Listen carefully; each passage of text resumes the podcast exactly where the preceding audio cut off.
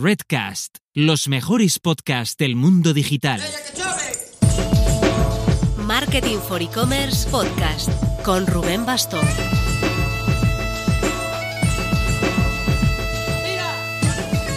Hola marketers, los copywriters tienen mucho peligro. Escriben tan bien que te la lían. Con Gonzalo Velaira nos pasó esto. No lo conocíamos, pero nos escribió unos correos electrónicos tan tentadores que caímos en sus redes. Y si consiguió esto con nosotros, está claro que algo hace bien.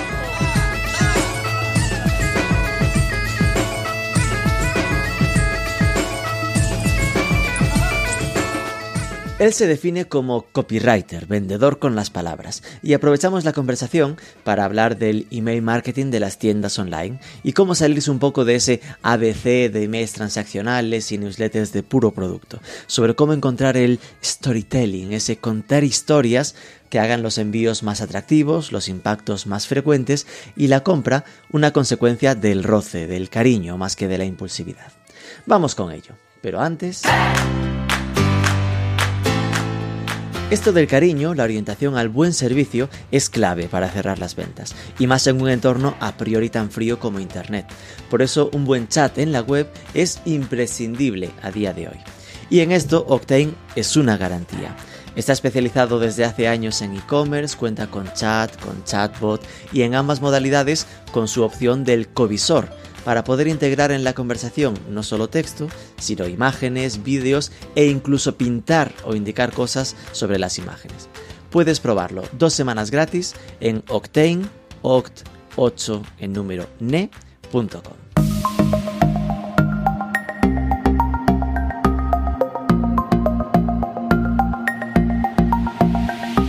Gonzalo Abelaira, muy buenas. Hola, buenos días, Rubén. A ver, dices de ti que además de ser desgraciadamente del Depor, mal, mal. Empezamos mal la conversación. Te dedicas a mejorar las ventas de otras empresas mediante el email marketing y el copywriting. ¿Cómo ha sido tu trayectoria hasta dedicarte a como freelance, ¿no? Con gonzaloabelaira.com a esta tarea. Cuéntanos. Pues mira, Rubén, eh, a pesar de ser del Depor, eh, hay, una, hay una coincidencia entre tú y yo, y es que yo estudié en Vigo, estudié en la, en la Universidad de Vigo Ingeniería de Telecomunicaciones. Lo que pasa que, bueno, eh, las que me gustaba mucho las repetía, tardaba mucho, tardé un poco más en terminar la carrera, digamos, y bueno, yo siempre supe un poco que yo no quería ir por ahí, y trabajé luego unos años como ingeniero, pero hace tres años así decidí que quería emprender en algún momento y hace año y medio, un poquito menos, eh, pues me cambié un poco al copywriting. Vi que encajaba un poco con mi, con mi forma de ser, que se me podía dar bien y, y, y hasta hoy. Vale, Teleco y copywriter suelen ser cosas no excesivamente vinculadas. ¿eh? Es un salto como grande entre estar dedicado a, a temas técnicos, no a ser de ciencias, que suele decir, eh, y pasarse a, a, esto. Entiendo que te gustaba ya escribir de antes o fue un cambio radical. Bueno, eh, sí es cierto que el copy tiene, aunque sabe escribir, tiene más, tiene más que ver con la venta que con la escritura realmente, ¿no? Aunque, aunque al, al final el medio, el medio sea las palabras, eh, tiene más que ver con la venta. Eh, simplemente, bueno, como yo soy una persona así muy, muy curiosa, a ver, yo hice ingeniería de telecomunicaciones, ya sabes, cuando, cuando salimos de la, del colegio tenemos que elegir una carrera, digamos, ¿no? Eh, antes, antes era así por lo menos. Y yo escogí ahí, pero porque, porque me, se me daban bien las matemáticas, quería, eh, me gustaban las matemáticas, un poco también por tradición familiar, y escogí aquello pero ya después de unos años no, no se me no me no me encajaba en lo que yo buscaba no y fue un poco un poco causalidad no eh, lo de caer aquí. Sé que me gustaba escribir siempre se me dio mejor eh, expresarme por escrito que expresarme por por por eh, comunicando como hablamos ahora no y como soy muy curioso y, y bueno y me gusta un poco esto pues pues fue un poco causalidad ya te digo no fue no fue nada bueno. No tienen que ver pero pero sí que es cierto que el copy, la venta, sí que requiere un poco una parte de analizar a la persona, de analizar con quién nos comunicamos y de para luego utilizar la psicología para, para vender lo que o, la, o buscar la acción que queramos en el lector. Es un poco eso yo doy fe de, de, del control que tienes a nivel de, la escritura, ¿no? Porque de hecho no te conocía. Y esta entrevista sale de un, un mail a puerta fría que me escribes, el de repente eh, presentándote, contándome un poco, y estaba deliciosamente escrito, ¿no? Que se, que se notaba que, mimas mucho la, la, forma de escribirlo, la forma de, de atraer a, que, a quien a quien quieres atraer en este caso para, para, generar esa curiosidad, ¿no? Así que vayamos a aquello que me decías de tengo un secreto que contarte. ¿Cómo ayudas a mejorar las ventas mediante el email marketing? Bueno, yo utilizo un sistema eh, que utilizo para mi propia marca y para, y para las empresas que lo, que lo, que lo, que lo, que lo requieren, ¿no? que lo necesitan, que lo quieren utilizar, es un sistema que se consiste en utilizar un mail diario, en enviar un mail a la lista diaria eh, no tiene por qué ser todos los días, puede ser varios días a la semana. Eh, es una idea que no es mía, evidentemente, que ya se utilizaba antes. Lo utilizan bastante las empresas y emprendedores. Lo que pasa es que en e-commerce no, se, no se ve mucho aún, se ve poquito. Y consiste en enviar un mail al día eh, a, la, lista por parte de la empresa o del negocio, en este caso yo, pero, pero el negocio en cuestión, contando una historia que la, que la asocias al, producto o al servicio que quieres vender. ¿no? Entonces tú vendes, por ejemplo, no lo sé, zapatillas de casa, me lo invento, y tú asocias una historia a al producto que quieres vender, con los beneficios, eh, con los problemas que tiene la persona que quiere comprar, ¿no? Un poco buscas el interés de la, de la, de la, la audiencia, ¿no? A la que te diriges, del público, y lo, y asocias la historia para inyectar, una, para inyectar una idea en el lector, ¿no? Eh, entonces es un poco, es un poco lo que utilizo.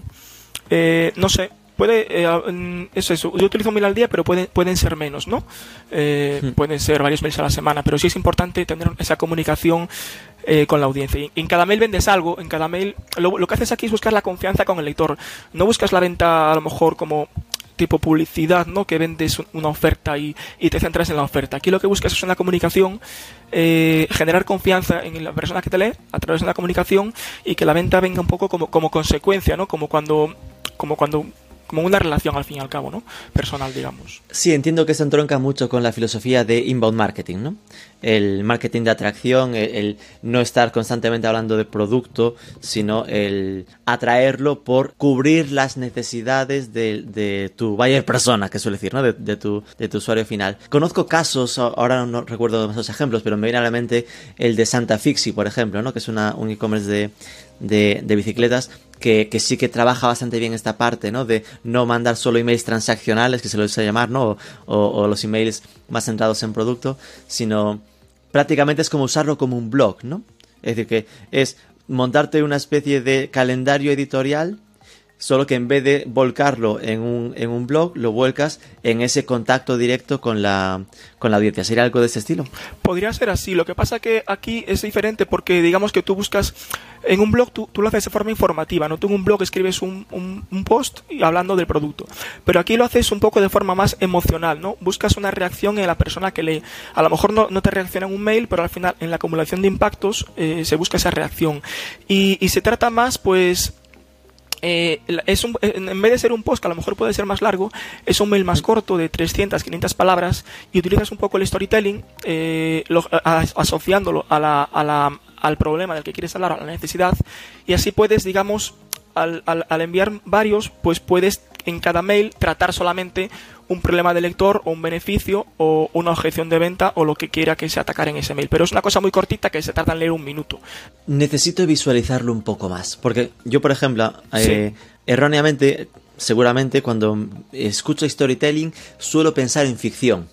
¿No? Suelo pensar en montate una historia, ¿no? Montate. Eh, entonces sería como estar recibiendo una novela eh, por fascículos en, el email. No sé si, si te refieres a esto o si puedes contarme como algún ejemplo concreto de aplicación o que se ha imaginado de imagínate esta empresa, pues haríamos esto. Me puedo inventar, por ejemplo, em, una empresa que venda, por ejemplo, moda sostenible, me lo invento, ¿no? Eh, que venda, pues eh, camisetas orgánicas, ¿no? O pantalones orgánicos. Zapatos veganos. Zapatos, no sé si existe eso, la verdad, pero bueno, vale. Vamos existe, de hecho, finalmente, porque recuerdo haberle dado clase, no recuerdo el nombre, pero, pero un proyecto en Pontevedra, de hecho, que estaba por ahí. vale, este pues zapatos veganos, podemos, podemos eh, contar algo, eh, buscamos un problema que tenga la, la, persona que quiere utilizar zapatos veganos, ¿no? Un problema mm. o, o porque lo que, una causa, digamos, lo quiere utilizar pues por cuidar al planeta, ¿no? Mm. Entonces, podemos crear una historia pues, eh, eh, si, tienes otro ejemplo más fácil, te dejo, ¿eh? No, te quiero copiar con los zapatos veganos. Es un buen ejemplo, porque al final en zapatos veganos hay una causa, digamos, ¿no? Que es el, la sostenibilidad un poco. Entonces, bueno, pues podríamos hablar de una historia en la que, por ejemplo, el otro, no sé, es que así en frío, pero que, que, ataquemos, digamos, un poco eh, los motivos por los que, por ejemplo, a una gran tienda de ropa, eh, sin dar nombres, digamos, por los que podríamos utilizar estos zapatos. O sea, a ver cómo te lo explico. Eh, contamos una historia, al final es como un cuento, ¿no? Es como una narrativa, eh, eh, como una película, pero lo centras en una escena concreta. Eh, entonces pensamos en la idea de eh, por qué queremos utilizar por, por salvar al planeta. Nos centramos en esa, en esa idea y desarrollamos un texto de 300, 500 palabras que lo asociamos a nuestro producto, a los zapatos. Y al final vendemos los zapatos. Es un poco eso. El otro día, es que no sé, así en frío no se me ocurre nada, la verdad. No se me ocurre decirte un mail. Pero, pero al final es pensar en una idea, asociarla a lo que queremos vender y que, una historia que encaje ahí y, y luego al final metemos un link a nuestra página web. Claro, pero por ejemplo, en este ejemplo, por si después buscamos otro que, sea más acaído, ¿no? Aquí esto nos daría la excusa de un email. busco la excusa de cuidar el planeta, la sostenibilidad, genero un texto y, se lo envío. Pero claro, estamos hablando de otro mañana, otro pasado, otro pasado, con lo cual no es buscar una excusa, es buscar eh, una autopista de información, ¿no? Tienes que buscar un camino que pueda ser, es decir, tendrías casi que inventarte una novela. Bueno, pero al final tú puedes utilizar historias, historias propias, una, una, marca pequeñita, por ejemplo, de tres, cuatro personas, una que tenga una historia familiar, una historia de amor, una historia. Entonces, tú puedes utilizar tus experiencias personales, si es una empresa pequeñita, para, para vender eso, ¿no? Eh, puedes utilizar historias del mercado, historias del, del contexto, digamos, ¿no? Eh, historias, cosas que leas en el periódico a lo mejor, o cosas que leas que veas en la televisión. Eh, pues, a ver, evidentemente, eh, si lo lanzas todos los días es complicado, pero al final piensa que la lista se va limpiando. Quiere decir, hay gente que se va dando de alta, que se va dando de baja, pero eso se practica al final, el que, lo hace. O sea, no, no, es tan, no es tan, o sea, sí, no es fácil, evidentemente. Pero tú puedes utilizar todo tipo de historias, puedes utilizar escenas de televisión, este, eh, cosas que lees en libros, ¿no? Pues si los libros que lees de temática para que le interesan a la gente que, que consuma zapatos veganos, que compre zapatos veganos, pues a lo mejor eh, Puedes también engancharlo con temas de comida, por ejemplo, ¿no? Que también es, un, es algo que le puede interesar a la gente que sea vegana, ¿no? Pero al final tú buscas historias en, en, el, en, el, en tu propio, que le interesan a la gente, en películas, en libros, eh, y, cosas que leas, ¿no? ¿no? No está, o sea, al final es eso un poco. Entiendo que en lo que tienes que convertirte es en un generador de contenidos atractivos para tu buyer persona. Eres un generador de contenidos, pero en vez de hacerlo en redes sociales, lo hacemos en, en, la lista de mail. ¿Sabes qué pasa? Que en redes sociales, que a veces se genera contenido, el problema es que piensa que hay gente que genera contenidos todos los días para, para redes sociales, ¿no? E-commerce. Pero el, problema es que en redes sociales, yo me imagino las redes sociales, el, es que no, no, son tuyas, ¿no? Son de, son de Instagram o son de Facebook o son de quien sea. Y, y en redes sociales pasa una cosa. ¿Tú te acuerdas cuando antes de la pandemia eh, ibas a una zona de discotecas, ¿no? Y, había un montón de personas que te ofrecían su chupito gratis para que vayas al, a su pub, ¿no? Entonces, ellos no te, no te vendían el cubata, no te venden el cubata en la calle. Ellos pues, están buscando tu atención para que vayas a su bar, a su pub. De esta forma, al hacerlo en el mail, conseguimos que vengan a nuestro pub y les vendemos el cubata, el cubata dentro. Pero una, una vez que están en nuestro pub, no competimos con el resto de personas, como puede ser en redes sociales o en, o en Google, o no ya solo en redes sociales. Es un, es un tema de atención, es como una guerra de la atención lo que pasa ahora un poco en, en el mundo online, ¿no? Que estamos sobre, sobreestimulados por, por, por un montón de impactos, ¿no? y por un montón de cosas que tenemos que hacer, y si lo hacemos en redes sociales o en el, o en el o, en, o bueno, que, está, que podemos hacer igual, ¿no? pero al final donde les vendemos es en nuestra casa, en este caso es en el correo. Y entonces se hace, se hace muy, muy, muy personal, porque el, el, lector te recibe y el lector decide si te lee o no. No tienes que estar, no tiene, o sea, él luego decide si te lee o no. Claro, eso yo lo veo, lo entiendo, y estoy muy de acuerdo, ¿no? Con el tema de que obviamente las redes sociales no son nuestras y todo esto tal, con lo cual siempre hay que intentar traérselos a casa. Pero también es cierto que puede ser un, un, un false friend, ¿no? Cuando hablamos de lo de inglés, eh, el pensar que no estamos compitiendo. Porque por una parte, por supuesto que competimos con todos los otros emails que está recibiendo esa persona. Y por otra, competimos con el mantenimiento del interés. Es decir, esa persona, la metáfora, ¿no? La persona que traes a tu local, si le pones después bebidas que saben mal, no vuelve. Entonces, eh, tienes que asegurarte de mantener el nivel, ¿no? Digo, a veces igual te relajas, que ah, aquí no competimos, puedo hablar sin preocuparme. Oye, si no te preocupas, enseguida se da de baja o no te abre o te manda spam, que pues hasta peor. No, no pero fíjate una cosa, que cuando, cuando, cuando mandamos, todas las personas recibimos un montón de mails cada día, ¿no? Entonces, eh, la mayoría de, mails que recibimos son publicitarios. Pero cuando consigues generar el interés en la persona, en que te lea, eh, eh, claro, evidentemente, si hay gente que, tiene, que, que, lo que hace es crear la lista, pero después no manda mails. Y entonces no lo utiliza. Y digo yo, jolín, es como si le pides el teléfono a alguien que te gusta, ¿no? Y luego no le llamas. Entonces, eh, es un poco lo mismo.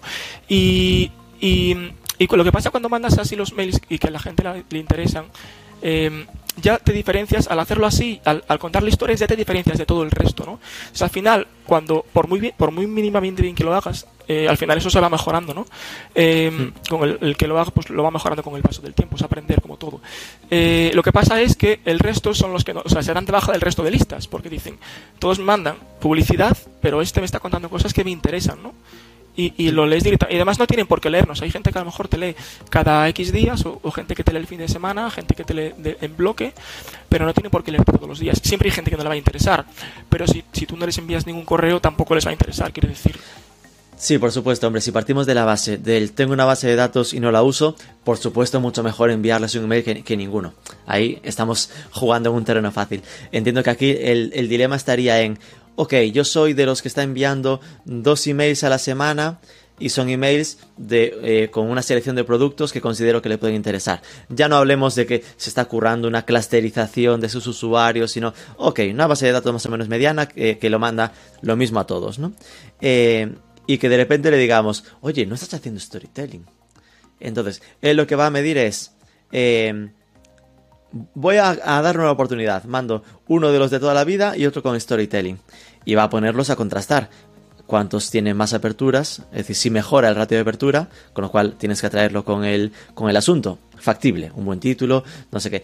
Tienes que eh, atraerlos con el, con el texto, eso no se va a poder medir. Lo siguiente que vas a poder medir es estoy consiguiendo tráfico de, eh, del- de mi base de datos, ¿no? Es decir, de si la gente eh, está, si estoy consiguiendo ese flujo hacia, hacia mi web. Y ahí es donde puede estar el mayor miedo, de que de repente estés cambiando eh, un, un email que a lo mejor tiene ocho productos, ocho posibilidades de, de interés, a un email que a lo mejor tiene un producto y es ni siquiera en text, ni siquiera con imagen, es un texto enlazado porque está mejor integrado, ¿no?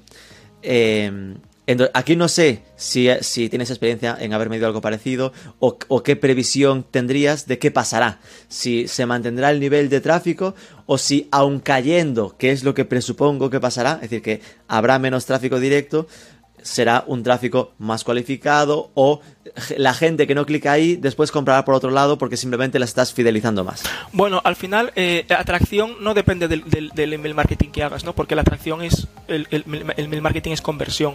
Aquí lo que habría que ver serían primero las aperturas y después cómo influyen las ventas. Eh, pero pasa una cosa, que al final, cuando mandas, cuando tú te comunicas con la audiencia, eh, tú dices, por ejemplo, tenemos. eh, mandamos un- una newsletter de novedades con ocho productos. Pero tú esa newsletter de novedades, lo que puedes hacer es enfocarte en un producto cada día y enviar en cada mail una, una, una, una hablar, de un, hablar de un producto, lo mandas luego a tu web y luego la persona puede comprar ese producto o comprar otro. Pero cuando mandas una newsletter, el problema es que es como publicidad al fin y al cabo, ¿no? Nadie, bueno, nadie, aunque no te metas, no mete- aunque metas imágenes o no, piensa que cuando las personas estamos todo el día imaginándonos cosas, ¿no? Trabajamos con, con los sentidos y nos imaginamos todo el día cosas. Entonces, al final, a, a través de, las, de, de la, de la narrativa de las historias, que al final es, no, no es de hoy, es de hace miles de años, ¿no? Eh, eh, nos imaginamos eh, nos, nos, nos, nos ponemos en la piel de, de- de lo que nos están contando, ¿no? Entonces jugamos con esa imaginación, que es mucho más poderosa que una imagen. Un- una novela cuando la lees, cuando lees una novela, tú no trabajas con, con imágenes, una novela solo tiene texto, ¿no? Entonces cuando tú ves, lees una novela, pasa que luego a lo mejor vas al cine y lo que te has imaginado eh, no coincide con los, con los personajes que tú te imaginabas y te decepciona incluso, ¿no? Y es como si le cuentas un cuento a tu hijo eh, y, y, y, y tú le cuentas la historia y él se la imagina, ¿no? Es un poco lo mismo. Eh, La imagen es un acompañamiento, pero realmente tú trabajas con la, con, la imaginación de la persona, ¿no? Y bueno, eso es lo que te decía. Al final tú si vendes una newsletter con muchos productos, eso suena mucho, normalmente suena mucha publicidad y, y publicidad todo el mundo está enviando, todo el mundo está enviando publicidad. Cuando vas a casa y en el portal coges publicidad, es un poco lo mismo, ¿no? Eh, además pasa otra cosa, que, que al, al- al hablar de tu producto, ¿no? Al utilizar el, el- para vender tu producto, eh, das más valor, utiliza- al- das más valor al, producto y, no necesitas competir tanto en precio, no hace, no hace falta que hagas tantas ofertas porque al final eh, eh, vendes más por valor, ¿no? Que pasa muchas veces, en, a lo mejor en lo que hablamos antes de, de productos sostenibles, ¿no? De zapatos veganos, por ejemplo, que puedes pos- posicionarte más por valor. Eh, de lo que estás comentando entiendo que eh, cuando, cuando planteas hacer este tipo de envíos de mail con storytelling es centrarte en el texto hasta el nivel de que sea puro texto, es decir, que aunque se mande con una herramienta de envío no tenga pues ni una cabecera ni un pie de ¿sabes? que no haya nada de plantilla en HTML? Eh, yo, yo no lo utilizaría, no, porque por lo mismo que te cuento, eh, porque todo lo que mm, eh, por ejemplo, hay, gente que, que, mete el enlace a redes sociales en, la, en, el, en, el, en, el, cuerpo del, del, del, mail, pero al final los, los está sacando. Eh, tú date cuenta de que tú no tienes por qué vender con, por un mail concreto ni por la estrategia de mailing, pero tú al estar todo el día en la cabeza de la persona, tú si mandas mails con mucha frecuencia, es como cuando te expones a por ejemplo, ¿cómo vende Coca-Cola? Coca-Cola vende por, bueno, por muchas cosas, pero porque te expones todo el día a impactos o por cuando utilizan una serie el, lo que llaman esto de product placement, ¿no? Que, que beben la Coca-Cola, ¿no? Es un poco por eso. Entonces, al, al enviar los mails, está, la persona se expone a, a, que tú les, o sea, tú estás expuesto a esa marca, ¿no? Cuando recibes el mail. Entonces es un poco lo mismo, vendes por exposición, pero se lo pones más fácil al lector porque le das la opción de que te compre cada día o las veces que les envíes tú estos correos, ¿no? Entonces, volviendo a la pregunta inicial, eh, yo sí planteo no utilizar ningún tipo de ningún tipo de, de diseño ni nada porque por lo que porque primero porque jugamos con la imaginación y por diferenciarnos más del resto y por utilizar el, el, el, por utilizar esto, por diferenciarnos del resto y por no sonar a publicidad ni sacarlos de nuestra casa, por así decirlo, ¿no? A ver, yo esto es cierto que es algo que he experimentado eh, y, y, sin duda sucede, ¿no? Con marketing for e-commerce a nivel sí. eh, egoísta, eh, pues al final tenemos los envíos de la newsletter diaria y tal y aunque uses la misma herramienta, eh, un email enviado por mí puro texto, pues suele ser por, por, por lo mítico, ¿no? Porque es diferente y porque marca un poco la diferencia con lo demás. Pero claro, es cierto que, por ejemplo, aunque vayamos al más puro detalle legal, entiendo que un pie con lo de poder darse de baja sí que tienes que meterlo. No, no eso sí, eso sí. sí. Tú, tú, en todos los mails que mandes tienes que dar la opción al usuario de darse de baja. O sea, eso es innegociable. Además, cuando, cuando, se, cuando se suscribe se lo dices, ¿no? Eh, bueno, primero que tiene que mandar el mail, una, el mail una, una, persona, ¿no? No lo puede mandar la empresa. Bueno, puede mandarlo, pero quiere decir, nadie quiere hablar con una empresa. Queremos hablar con hmm. una persona, ¿no? Es un poco eso. Pero el, la opción de darse y eso, de baja ojo, todos... eh, que eso ya es otro riesgo, porque eh, entiendo que puede haber empresas para las que de repente darle ese protagonismo a un, a un empleado, para entendernos, eh, pues es ese riesgo de que esa persona se vaya al año y medio y esa vinculación que sin duda está generando con, con, con la base de datos, pues es un riesgo de, de, de, defraudar o de que haya enfados, de que, de que se pierda esa, esa relación, ¿no? Pero no es un problema, porque tú puedes, no, tú no tienes, por ejemplo, imagínate que tú te encargas del email marketing de la empresa y luego te vas de la empresa. Da igual, porque tú no tienes por qué, puedes utilizar un alter ego. Eh, quiero decir, no tienes por qué ponerlo en una persona en particular, puedes inventarte un personaje, digamos, ¿no? Eh... Ya, y esto es cierto que se hace, eh, yo estoy recordando en, los muy principios de los, de los medios sociales, cuando Privalia empezó con estas historias de atención al cliente en redes, se había, para, precisamente para no quemar ¿no? las personas del equipo, pues tenía como un personaje eh, eh, ad hoc, eh, inexistente en la vida real, que, que, era el personaje que se han trabajado. Pero yo creo que eso, que cuanto más tiempo pasa, más se premia la, la, naturalidad, la humanización. Es decir, que la gente si descubriese que ese personaje no existe, iba a perder puntos la empresa. ¿no? Es decir, pero, que... pero piensa que la gente no piensa tanto en eso. O sea, una lista, tú la gente, si tú mandas correos, bastantes correos, eh, si a la gente le interesa no se da de baja, pero aunque se dé de baja a lo mejor a los meses o al año, la gente, tú ya te quedaste en la cabeza de la persona, con lo cual esa persona puede volver. Yo he comprado a listas en las que me he dado de baja porque me he acordado de ellas y he comprado con el tiempo. Pero eh, si, no lo, si no les causas ese impacto, eh, si no, si no causas el impacto o causas muy pocos impactos, al final no tienes ese poder, ¿no?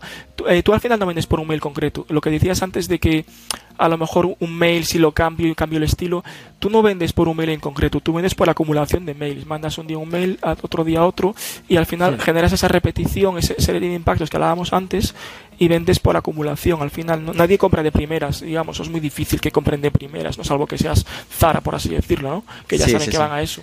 Que no, no, pero volviendo al tema del arte ego, a mí lo que me da miedo, y, y, y son cosas que pasan, me consta, sí. es que acabará habiendo gente que llame por teléfono y pregunte por esa persona. Entonces te meten un lío. ¿no? Eso ya, ¿Dónde está eh, Rodolfo? Mm, es que Rodolfo no existe. No, está de baja. Bueno, pero tú al final, si, te, si, trabajas con ese... O sea, la gente no va a llamar a la empresa a hablar personalmente con la persona. Pero... Bueno, tú, tú te crees. Yo he visto de todo. Bueno, pero no Obviamente, sé. si hablamos de Zara, en plan, tú llamas a Zara y asumes que hay 50 personas en al cliente y que no tal. Pero en la, la empresa de cuatro empleados de zapatos veganos, eh, si, te lo, si te lo manda Antonio, tú es que llamas y preguntas por Antonio. En plan de, es que es la persona con que, que te vas a, con la que al final estás creando una relación. Es un poco lo que pasa también con los podcasts, ¿no? Que la gente eh, generas una vinculación emocional con él, ¿no? Digo por, para esto tenerlo en mente, que igual la respuesta es, oye, existe la opción del alter ego, pero también está, existe él, pues sí, en plan, pues que mejor que lo firme el CEO. Claro. Porque, o alguien que sepas que está comprometido con la empresa y que tenga la mayor perdurabilidad en el proyecto posible. Pero tú imagínate que la empresa de zapatos veganos es una empresa familiar eh, y, la lleva Antonio, por decir un nombre, un nombre al azar, ¿no? Eh, imagínate que yo me encargo de ese mail marketing, ¿no? Yo no firmo como Gonzalo, firmo como Antonio. Aunque entonces al final la persona que lleva la empresa, que en este caso podría ser familiar, siempre va a ser Antonio aunque otra persona, hmm. aunque sea otro empleado el que se encargue de la, de la estrategia. ¿Entiendes lo que te digo? Entonces es un poco eso. No, no, tú no vas a... A ver, si es una empresa muy grande, por ejemplo, lo que decías, Zara, Microsoft, evidentemente tú sabes que no vas a hablar con Bill Gates o que no vas a hablar con, con Amancio Ortega, ¿no? Pero, hmm. pero en una empresa más pequeña, que es la mayoría, el 99% de los e-commerce son más pequeños, ¿no? Hmm. Eh, aunque sean más grandes, pero al final siempre parten de una historia familiar eh, o, de, o, de o de algún tipo de... Siempre tiene un origen, ¿no? La, la empresa tiene una, un, tiene, surgió de algún sitio. Entonces al final la persona que puede poner imagen sería, lo más adecuado en este caso sería la, la persona que fundó la empresa o, o, si son varias, pues una de ellas, ¿no? Que, que funcione como imagen. Más allá de que luego envíe los emails Antonio o otra persona, ¿no? Sí, y eso mete otro problema añadido. Estoy aquí de poli malo absoluto. No, ¿eh? perfecto, eh, perfecto. que sería el eh, estar impersonando a otro, ¿no? Que ojo, esto es algo que mm, cuando en los tiempos iniciáticos de social media era una duda que pasaba, ¿no? Soy community manager y llevo cinco cuentas. Tengo que ser multipolar porque tengo que conseguir adaptarme a diferentes estilos de comunicación eh, para, para que las cuentas hablen como la marca y no como yo community manager. En este caso, entiendo que te pasa lo mismo. Tienes que ponerte en la piel de Gonzalo para que, perdón, de Antonio, en este caso, para que eh, si está firmado por Antonio, el que lo recibe y conociese a Antonio, se lo crea. Que, sienta que es suyo. Es trabajo del que escribe, sea, sea un empleado sea un, o sea un externo, me refiero, es trabajo del que escribe eh, integrar la personalidad de Antonio para escribir como, como Antonio, como Antonio lo haría, digamos, ¿no? Eh, al final, eh, eh, lo que sucede es que tú cuando vas a hacer cualquier tipo de estrategia, ya tanto de mail marketing como de copywriting, tú estudias el mercado, estudias el sector en concreto, estudias sobre todo a quién te diriges y, y, lo que debes hacer es hablar con esa persona que va a funcionar como imagen de la marca, digamos, o sea, con la persona que va a ser la imagen del que envía el correo en este caso, para, para ver su tono, sus expresiones eh, y, todo eso eso es labor del que del que escribe, ya sea un, empleado o sea un, un, externo, digamos, ¿no? Es labor del que escribe integrar, integrar en esa personalidad, si no es la persona propia que funciona como imagen de la empresa, ¿no? Porque a lo mejor es una empresa muy pequeña, eh, pues a lo mejor es el mismo el que escribe, ¿no? Pero sí forma parte de esa personalidad. ¿Has visto eh, implementar ese tipo de estrategias en alguna empresa que hayas dicho, esto es el ejemplo que hay que seguir, en plan, como este es, hay que moverlo. Sí, bueno, eh, he visto en e-commerce lo, lo, he visto muy poco. Eh, sí que he hablado con algunas personas que lo están que lo están pensando en cambiar precisamente por esos motivos que te digo, eh, porque es muy, porque el, el, el, lo que solemos ver es muy impersonal, ¿no? Y hay una, una, empresa que vende, bueno, vamos a decir, no puedo decir el nombre, pero bueno, productos alimenticios que utiliza utiliza este tipo de de estrategia, de bueno, estrategia me refiero a la parte de storytelling, para, para vender sus productos. Tiene un ticket de unos, unos 100 euros al, unos 100 euros por compra, tiene un ticket más o menos, y solamente ellos solo envían un mail a la semana. Me dijeron que iban a probar, eh, mandar más, pero solo envían un mail a la semana. Y dicen que, ya te digo, tienen una lista grande y fidelizan y tienen al cliente completamente fidelizado. Que esta es otra.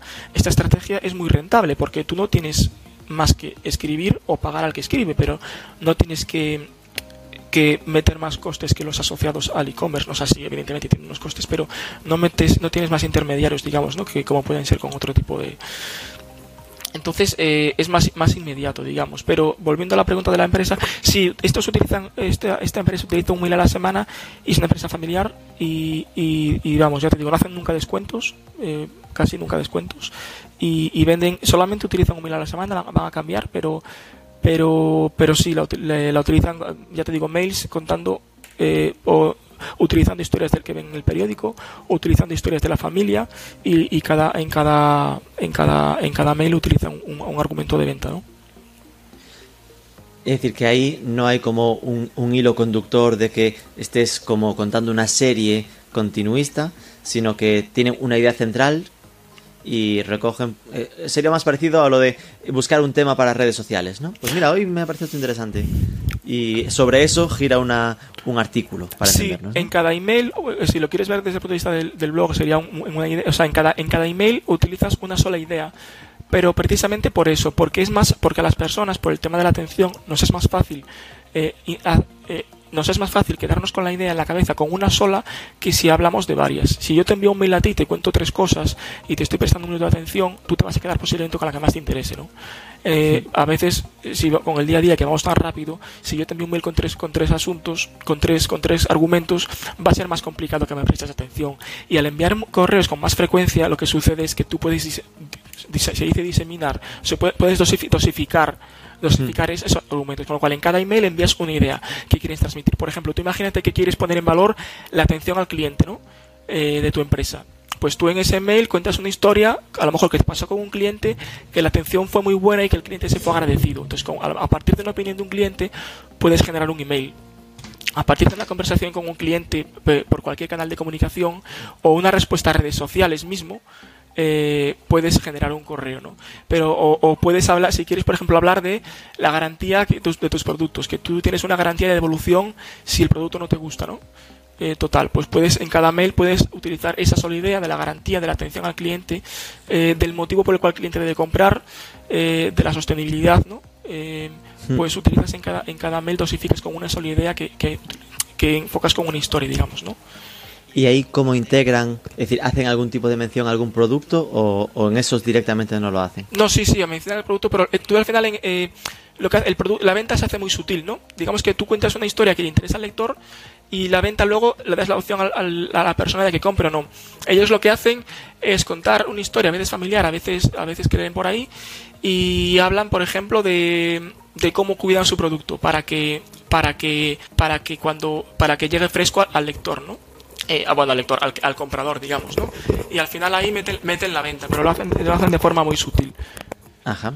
Con lo cual la beta la meten eso. Entiendo que con un enlace Eh, met- eh, tú puro. metes un enlace, tú hablas un producto y metes un enlace al- al- a la web, digamos, ¿no? Eh, Hmm. Si tú vendes eh, ocho, ocho zapatos, por ejemplo, tú hablas de un zapato en concreto o, o del producto en concreto. Pero tú, das la tú metes el enlace a la web y ya el lector compra. Si tú le hablas de un producto, puede comprar ese producto o puede comprar otro. Pero tú siempre metes un link al, al sitio donde te interese que compre, en este caso, a mandar tráfico a la web, digamos, ¿no? Y luego ya el pe- la persona... Pero tú, la, tú le, le muestras el camino a la persona, digamos. Y por el otro lado, eh, ¿has visto algún ejemplo que te haya inspirado o que tengas eh, de referencia como así no lo hagas por Dios? Bueno, todo lo que suene a, a desesperación por, por, por, por no sé, ejemplos en e-commerce no he visto mucho, por- no he visto muchos ejemplos, pero todo lo que suene a desesperación por vender, ¿no? Eh, eso a- a- ahuyenta al- a la persona que lee, ¿no? Porque nadie quiere comprar a alguien, que está desesperado por vender, digamos, ¿no? Es un poco comportamiento humano. Y, todo lo que es una publicidad, eso siempre, o sea, todo lo que es una lo, lo, ideal es que, o sea, lo mejor es, es que es una publicidad y también utilizar, el, un- entretener, sobre todo utilizar el entretenimiento para, para, para, para vender al lector, ¿no? Eh, pues, a mí me gusta utilizar el humor, por ejemplo. Yo sí que utilizaría mucho el humor. Eh, según, en- salvo, a ver, depende del sector, claro. Si vendes a lo mejor, eh, pues yo qué sé, sujetadores a mujeres que han pasado por una mastectomía, pues no vas a utilizar el humor, ¿no? Pero, pero a lo mejor si vendes zapatos, ¿no? Como decíamos antes, o vendes, o vendes comida, puedes utilizar el, el- si, si encaja con la personalidad del que escribe, digamos, ¿no? Eh, pero sobre todo que sea, que sea entretenido. Eh, me decías antes que eh, de los ejemplos de storytelling Sí. en e-commerce habías visto muy pocos, pero ¿tienes que no sea e-commerce algún ejemplo que te parezca también destacable? Sí, eh, bueno, estaría feo decirte la mía, pero, pero en empresas se ve mucho en emprendedores. En emprendedores se ven más. Eh, al final, pi- piensa que es lo mismo que podemos utilizar en una red social. Es que no te quiero dar nombres porque si no, sobre todo son marcas personales lo, lo que lo veo, ¿no? Eh, más No, que- pero bueno, con que me digas lo que hacían, en plan de exactamente eh, cómo lo convertían, ¿no? En, en- en mails estos con cierta frecuencia, Eh, bueno, te puedo contar lo que hago yo si quieres, ¿no? ¿Vale? Pues yo lo que hago es pensar en lo que le interesa a mi lector. Por ejemplo, imagínate que ahora quiero venderle a, a un servicio de mail marketing. ¿no? Eh, pues la persona eh, lo que busco un poco es elevar su pensamiento eh, para, para, acercarle a mi, a, mi, a mi solución, a la que yo le tengo. ¿no? Digamos que yo no puedo convencer a, nadie de que me compre. Tú no puedes, como, como vendedor, no puedes convencer que te compren. Tú tienes que dejar que la persona se convenza sola. ¿no? Entonces, lo que buscas es una historia, una historia espejo, una cosa así, una historia de forma que la persona tienda a comprarte por identificación, ¿no? por identificación con tu causa o con, tu, o con lo que tú vendes. Esto, por ejemplo, eh, a veces pueden ser cosas graciosas. Ayer, pues se me ocurre ahora, ayer conté una historia eh, de una, de una, bueno, de una persona que me preguntó si me, si me inventaba cosas, ¿no? Eh, entonces, con, si me inventaba las historias y, yo eso lo utilicé como argumento diciendo que tú no te puedes inventar nada y no puedes eh, y no puedes inventarte nada para vender, que todo lo que cuentes tiene que ser real, ¿no? Porque al final hay gente que en internet se inventa muchas cosas y eso a la gente la ahuyenta. Pero me estoy enrollando, la verdad. Eh, eh, cualquier cosa que, cualquier empresa, por ejemplo, una empresa, se me viene a la cabeza ahora, tenía por aquí alguna puntada para decirte, eh, eh, no sé, tenía por aquí alguna puntada. Pero bueno, al final eh, es contar una historia, ya te digo, eh, eh, marcas personales lo utilizan bastante, empresas pequeñitas lo utilizan bastante, pero en e-commerce, como ahí está esta obsesión un poco por las newsletters tradicionales, aún no se ve hmm. mucho. Pero al final es, por ejemplo, se me ocurre ahora, eh, una empresa que se llama Putos Modernos, ¿te suena Putos Modernos? No, Putos Modernos. nombre, nombre, impactante. Pues mira, pero ya eso define ya una personalidad ¿no? de, hmm. marca, ¿no? Venden productos, productos, productos de, de papelería, ¿vale? y ellos publican mucho en redes sociales. Y, y se ríe mucho eh, del tema de todo el postureo que se ve a veces en redes y cosas de estas, pues con ellos podrían vender, por ejemplo, eh, contando una historia eh, para hacer que el lector se identifique con ellos. bueno, es un poco eso, no sé. Qué bueno. Sí, es que ya entrando en su web se nota que estos le atacan al copy. Es decir, de repente entras y es un texto grande. La modernidad es correr estresado a tu clase de mindfulness, buscar vuelos baratos desde un móvil muy caro, combinar pulmón. Plan, eh, sí, que, atacan guay a, textos que atraen. Ellos tienen mucha personalidad. Pues esa, esa, esa, esa publicación que está en redes sociales podrían hablar de esa idea que quieren expresar en una publicación en redes sociales para hacerlo internamente, hacerlo, hacerlo en el mail. Vale, eh, por, por, cubrir dudas más genéricas sobre email marketing, ¿no? Sí. Eh, está el concepto de, de, de, de copywriter. Entonces la, la pregunta sería, ¿Qué diferencia hay entre un copywriter y un redactor normal y corriente? bueno, la verdad es que voy a buscar mientras hablo contigo un mail a ver si puedo encontrar alguno mío para, para darte un ejemplo, pero la, la, la diferencia es, es, es, es, muy grande, la verdad. Un redactor, eh, redactor digamos, normal, ¿no? O redactor SEO, utilice SEO o no, lo que hace es describir, describir situaciones, describir, utiliza la descripción, digamos. Es como... Eh, no busca la parte emocional, busca la parte descriptiva. Es como un escritor eh, cualquiera, un escritor como puede ser no sé, Carlos Ruiz Zafón, eh, eh, hace una labor un poco más de redacción descriptiva.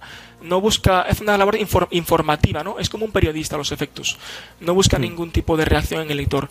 El copywriter lo que hace es vender. Es un vendedor, pero por, pero por, por de tinta escrita, ¿no? Es un, es un comercial, ¿no? Entonces, mientras un redactor lo que busca es informar, un copywriter lo que hace es, hablo de copywriting, pero el, email marketing como especialidad dentro del copywriting, ¿no? Em, un, copywriter lo que hace es vender, eh, es todo tema de psicología de venta. Entender el comportamiento humano de la persona que te lee, de lo que busca, de lo que le interesa, eh, para hablar de lo que a él le interesa y venderle en base a eso. Pero lo que utiliza mucho es la psicología de venta. No tiene, el, el, redactor no utiliza la psicología de venta. El redactor lo que hace es informar, describir cosas. Y el, y el, y el, y el copywriter lo que hace es vender.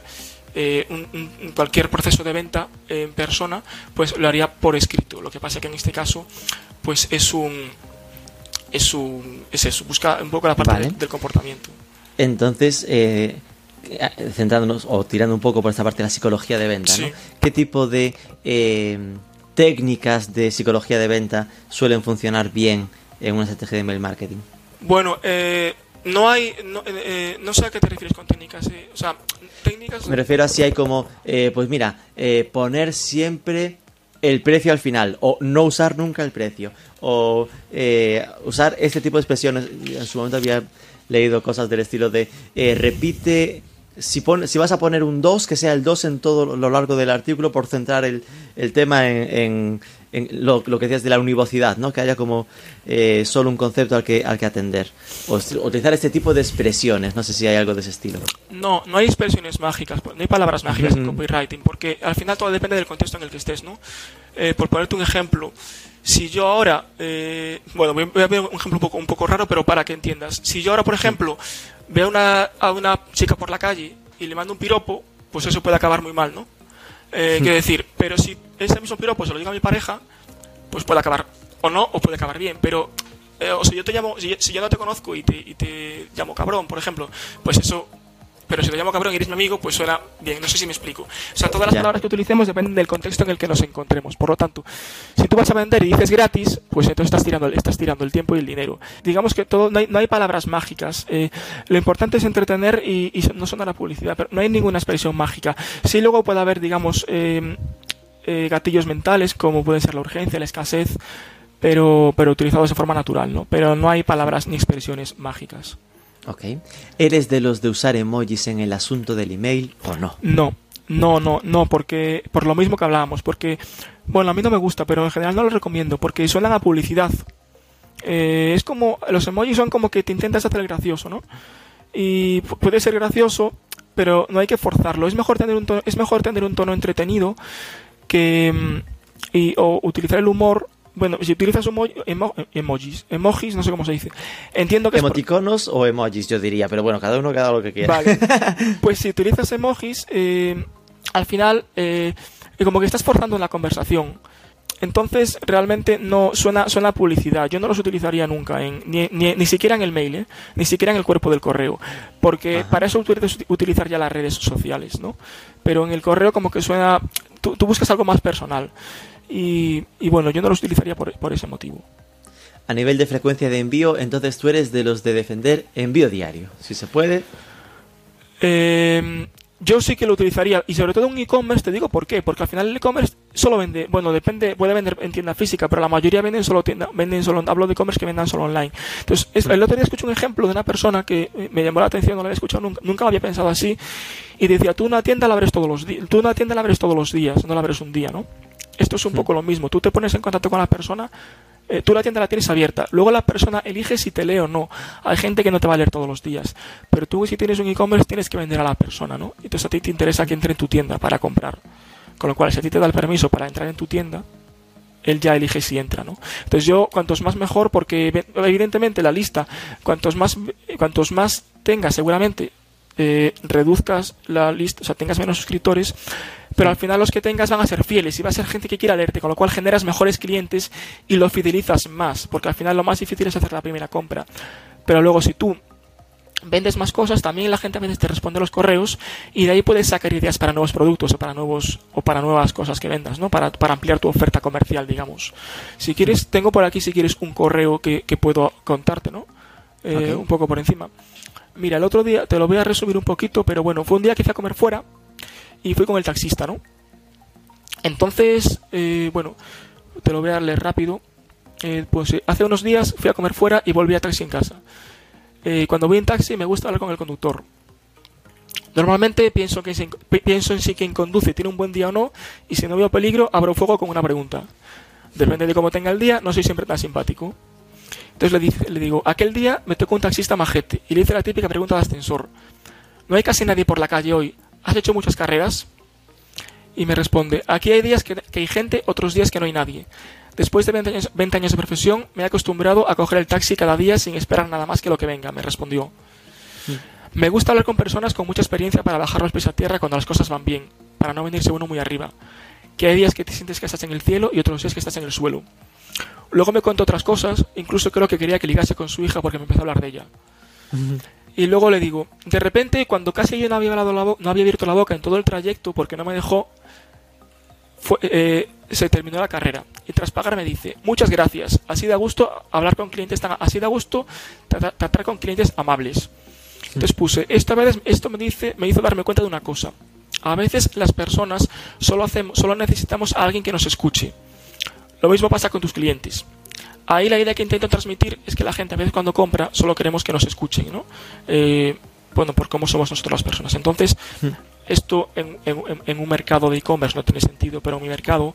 lo No, que te- claro. lo que te- Estoy imaginando, En tu caso, que al final es orientado a quien tiene negocios que podrían hacer email marketing, estás dándole con- microconsejos Claro. de gestión. Sí, de- yo busco, doy consejos. eh, hay gente que me sigue y que nunca me va a comprar, que va, que va porque puede aprender, digamos, ¿no? De lo que. Pero hay otra gente que sí. Yo lo que, lo que- la idea que intento transmitir aquí es que cuando tú vendes algo necesitas escuchar a la persona lo que quiere, ¿no? Entonces, en una conversación se te puede ocurrir una idea para, para luego transmitir a tu, a tu negocio, ¿no? Para, bueno. para eso. Eso es un poco lo que. Última pregunta. Te pregunté por frecuencia y la última está ya muy sencilla. De, ¿Tienes una hora eh, ideal a la que te gusta hacer los envíos o cuál suele recomendar? Bueno, eh, no, hay una hora, no, no, no hay una hora ideal, eh, pero sí es recomendable cuando envías muchos correos eh, enviar a la misma hora los mails siempre. Cuando tú envías mails con frecuencia es importante, pues sí, a mí me gusta, por ejemplo, enviarlos entre, la- entre la 1 y las 4, entre la 1 y las 4. Yo los envío siempre a las 2 menos cuarto, ¿vale? Todos los días. Pero me gusta esa franja de antes de comer después de comer porque la gente está relajada, va a comer o viene de comer y a veces mira el correo. Pero no es relevante la hora realmente, porque la gente mira el correo cuando quiere o cuando puede. Entonces, eh, pero sí es importante que la persona que nos recibe, pues si enviamos un mail a la un mail, por ejemplo, enviamos mail lunes, miércoles y viernes a las 3 de la tarde. La persona sabe que, que lunes, miércoles y viernes va a recibir ese mail a esa hora. Entonces, tú le creas el hábito de que lo lea, el mail, ¿no? Entonces, no importa tanto la hora a la que lo envíes, sino eh, la, la, sino la, La rutina, ¿no? la rutina de que, que tú crear el hábito en la persona porque funcionamos por hábitos y luego pasa que si te comunicas con esa persona todos los días hay gente que ya sabe que a las 2 o a las horas que lo envíes va a recibir tu correo con lo cual a veces hasta, estás pendi- hasta están pendientes si le pillan un momento tranquilo de trabajo ¿no?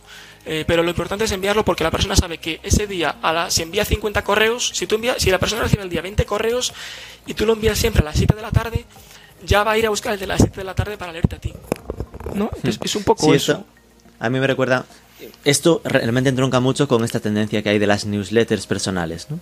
Sí. Es decir, de los, eh, pues eso, en, en nuestro caso de marketing, pues el Jaime Mesa, nuevo sector, Jaime Novoa, que eh, ahora como los domingos de repente te llega una cantidad de valor condensado en email semanal eh, brutal, ¿no? Y que es cierto que si ya sabes que el domingo a las 8 te va a caer esta y un día no apareces, como, ostra, ¿qué pasa? O- igual no te la lees normalmente, pero que no te aparezca te- hasta te preocupas, ¿no? En plan que este, este efecto rutina sí que sí que Claro, existe. y él seguramente lo envía el domingo por la mañana porque sabe que la gente que le lee, al darte cuenta que también la gente a veces se suscribe con su correo personal, otra con el del trabajo, cada uno se suscribe con uno, pero por ejemplo él lo enviará a esa hora porque sabe que el domingo por la mañana eh, las más relax. Claro, la gente sabe que si tú solo envías un mail a la semana, y para un e-commerce podría estar bien si envías uno a la semana el domingo, domingo por la mañana, porque está relajado y la gente cuando está relajada compra más que si está en tensión, ¿no? Entonces, si tú recibes los correos, eh, si tú lo envías a esa hora, la gente, si te lee, la gente que te lee, digamos, eh, dice, bueno, pues el domingo por la mañana me leo la newsletter de este chico y a lo mejor las 3, 4 más que estoy suscrito y dedico la mañana o dedico un par de horas a leer eso que estoy tranquilo. En e-commerce podría ser un poco igual, ¿no? Si tú solo envías un mail, el domingo por la mañana puede ser un buen día porque la gente está relajada y, y dedica más tiempo a tu... No dedica más tiempo, pero tiene la cabeza más en eso, ¿no? Bueno, pues Gonzalo, eh, muchas gracias por eh, esta introducción, esta inmersión en el mundo del storytelling para eh, email marketing. Si alguien te necesita, ¿dónde puede encontrarte? Cuéntanos un poco dónde te pueden pillar. Bueno, puede encontrarme en, en mi página web que es gonzaloavelaira.com con B. Abelaira es un apellido gallego, tú no sé si lo conoces, eh, Rubén. Abelaira es, una, es un árbol, ¿no? Es un árbol, el, el avellano, ¿no? Eh, gonzaloavelera.com puede, puede, yo envío un mail al día y puede, a lo mejor la, gente que no le convence, a lo mejor es que se suscriba a mi lista o a, la- lista de alguien que, envíe un mail al día o un mail con frecuencia y lo compruebe por sí misma. Si le, si le resuena, pues al final se convencerán o que prueben, pero que prueben un tiempo, digamos, ¿no? Eh, no es un mail y ya, ¿no? Eh, si cambian la estrategia que la prueben un tiempo porque al final eh, los cambios se ven con el tiempo, digamos, ¿no? Y, es un poco, un poco es que se convenza y que prueben y si no les resuena, pues que, pues que no les resuene. Yo os invito a que al menos un vistazo a la web le deis. Porque igual os pasáis con la tontería 10 minutos leyéndola. es el único riesgo que tenéis. Porque eh, es de, esos casos de predicar con el ejemplo. Tú entras en la web y te encuentras con un desaparece sin dejar rastro el copywriter Gonzalo Abelaira solo cinco días después de publicar su primer libro sobre email marketing y ventas. Plan, te va contando cómo, que, cómo avanza la, la historia, ¿no? Precisamente de este asunto. Así, y yo, yo recuerdo cuando lo visité, pues me pasé un buen rato, que es una pena, porque esto en Analytics, si, si fuéramos al dato de debes tener una, un tiempo medio de lectura muy alto, y seguramente no pase, porque no hay, como no hay clics, habrá mucho rebote, ¿no? Es decir, que o se registra, o aunque me pase yo 20 minutos leyendo, te constará como que estuve cero, porque no hice nada más que leer, ¿no? Bueno, yo no miro, Pero- mucho, no, miro mucho las, no miro mucho las analíticas. Quiero decir, el, el que entra a mi web solo puede hacer una cosa, que es suscribirse, ¿no? Sí. Entonces, no tiene, no tiene pérdida, la verdad. O la veo o no la lee, pero, pero es eso. eh, yo al final, Pero- mira, eso es storytelling. Al final, yo me invento una historia sobre mí mismo, ¿no? Eh, pues eso no deja de ser storytelling. Otra cosa es que luego la apliques Sí. al, al correo, pero bueno. Pues ahí lo tenéis en gonzaloabelaira.com. Gonzalo, de verdad, muchísimas gracias. Ha sido un placer, un abrazo. A ti, Rubén, un saludo. Chao, chao.